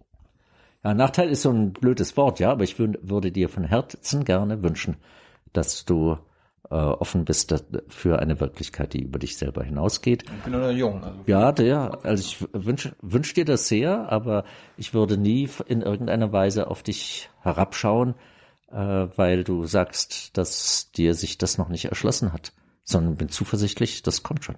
Liebe Hörer, hier sind Thilo. Und Tyler, Jung und Naiv gibt es ja nur durch eure Unterstützung. hier gibt's keine Werbung, höchstens für uns selbst. Aber wie ihr uns unterstützen könnt, Oder sogar Produzenten werdet. erfahrt ihr in der Podcast-Beschreibung. Zum Beispiel per PayPal oder Überweisung. Und jetzt geht's weiter. Ich habe immer so gelernt, man kann bei den bei den Christen ist immer ganz gut, da kann man auch kurz vom Tod noch sagen, okay, ich ich ich äh, gla das- glaube an den Retter Jesu, also das Das berühmte Beispiel von des Kaisers Konstantin, der sich auf dem to äh, Sterbebett hat taufen lassen, ja. weil dann alle Sünden, die er im Laufe seines Lebens aufgehäuft hatte, äh, dann durch diese Taufe äh, vergeben waren und er mit relativ reinem Gewissen ins Jenseits. das war mein Plan. Das war dein Plan, ja. Äh, an dem Plan würde ich würde ich nicht festhalten, äh, weil es zu schade ist für das gelebte Leben bis dahin zu warten. Ich würde es früher machen. Und ähm, ich habe noch eine Sache, nämlich zum Schluss wollte ich nur wissen. Ich glaube, wir müssen uns einmal nochmal treffen, weil Luther ja und so weiter. Ich, Martin Luther schaffen wir jetzt gar nicht mehr, wenn wenn es okay ist, irgendwann nochmal. Äh, was war deine wichtigste Predigt? Wann, wann war sie? Also ähm, natürlich war meine wichtigste Predigt die die Antrittspredigt ähm, als Bischof. Ja, das war für mich 94. Das war so ein starker Übergang. Die war vielleicht nicht objektiv von ihrem Inhalt her die allerwichtigste Predigt, aber ähm, lebensgeschichtlich war es die wichtigste Predigt. Programmatisch war sie sie wichtig, weil ich da programmatisch gesagt hat, dass, dass ich für eine offene und öffentliche Kirche eintrete und mich für die Erneuerung der Kirche stark machen will. Und dafür habe ich ein ganz starkes biblisches Bild gefunden, in dem ich beim Blättern, was nimmst du denn für einen Bibeltext für diese Predigt? Ähm, ja, macht man ja sonst nie, weil man sonst immer Predigtext, biblische Texte vorgegeben hat für die Predigt. Aber bei so einer Antrittspredigt äh, muss man das äh, selber machen und dann bin ich auf ein gigantisches Bild von einem Herzwechsel gestoßen, ja. Also Herztransplantation gab es ja nicht zu biblischen Zeiten, aber der Prophet Ezechiel hatte tatsächlich die Idee, dass unser Herz erneuert wird, ja, und das alte Herz wird herausgenommen und ein neues, lebendiges, für Gott offenes Herz wird uns gegeben. Und dieser, dieses starke Bild vom Herzwechsel ist mir neulich nochmal äh, begegnet in einem anderen Zusammenhang und die ganze Predigt ist mir dann wieder in den Sinn gekommen. Und da habe ich gedacht, das ist eigentlich ein, ein starkes Bild, weil es auch ähm, den Glauben selber als etwas ansieht, was nicht nur sozusagen traditionsbehaftet und rückwärtsgewandt ist, sondern Aufbruch symbolisiert, Bereitschaft, sich auf was Neues einzulassen, sich inspirieren zu lassen äh, für neue Wege. Das ist in dieser Predigt für mich jedenfalls rausgekommen. Deswegen ist sie für mich auch inhaltlich eine besonders wichtige Predigt.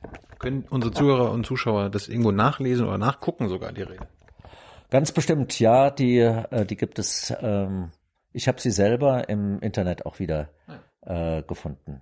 Die gibt es Wo, auch. wonach müssen die jetzt googeln? Also Wolfgang Huber, Wolfgang Hu- 1994. Richtig, äh, 30. April 1994, Antrittspredigt in der Marienkirche äh, in Berlin. Und wenn Sie dann weiter gucken und googeln, werden Sie demnächst auch die Pfingstpredigt, ähm, ja, ich glaube, die ist noch nicht im Netz, aber die kommt auch ins Netz und wird auch veröffentlicht, die Pfingstpredigt 2017 finden, wo ich zum letzten Mal dieses Thema nochmal wieder äh, aufgenommen und denselben Text nochmal behandelt habe. Wolfgang, Dankeschön. danke danke für deine Zeit. Ja. Vielleicht können wir uns wirklich nochmal treffen. Irgendwie äh, Luther äh, ist ein Lutherjahr. Können wir Dann, überlegen. dann, dann nehmen wir ein paar Zuschauerfragen. Ja, wenn äh, es dir Spaß gemacht hat. Mir, mir, mir hat's sehr Spaß gemacht. Ja, und wenn es den Zuschauern Zuschauerinnen auch Spaß gemacht Ja. hat, können wir ja eine Fortsetzung planen. Super. Mir hat es jedenfalls auch Spaß gemacht. Wunderbar. Vielen Dank. Ähm, kurze Erinnerung an euch. Das Format gibt's nur durch eure Unterstützung. Und äh, danke vorab.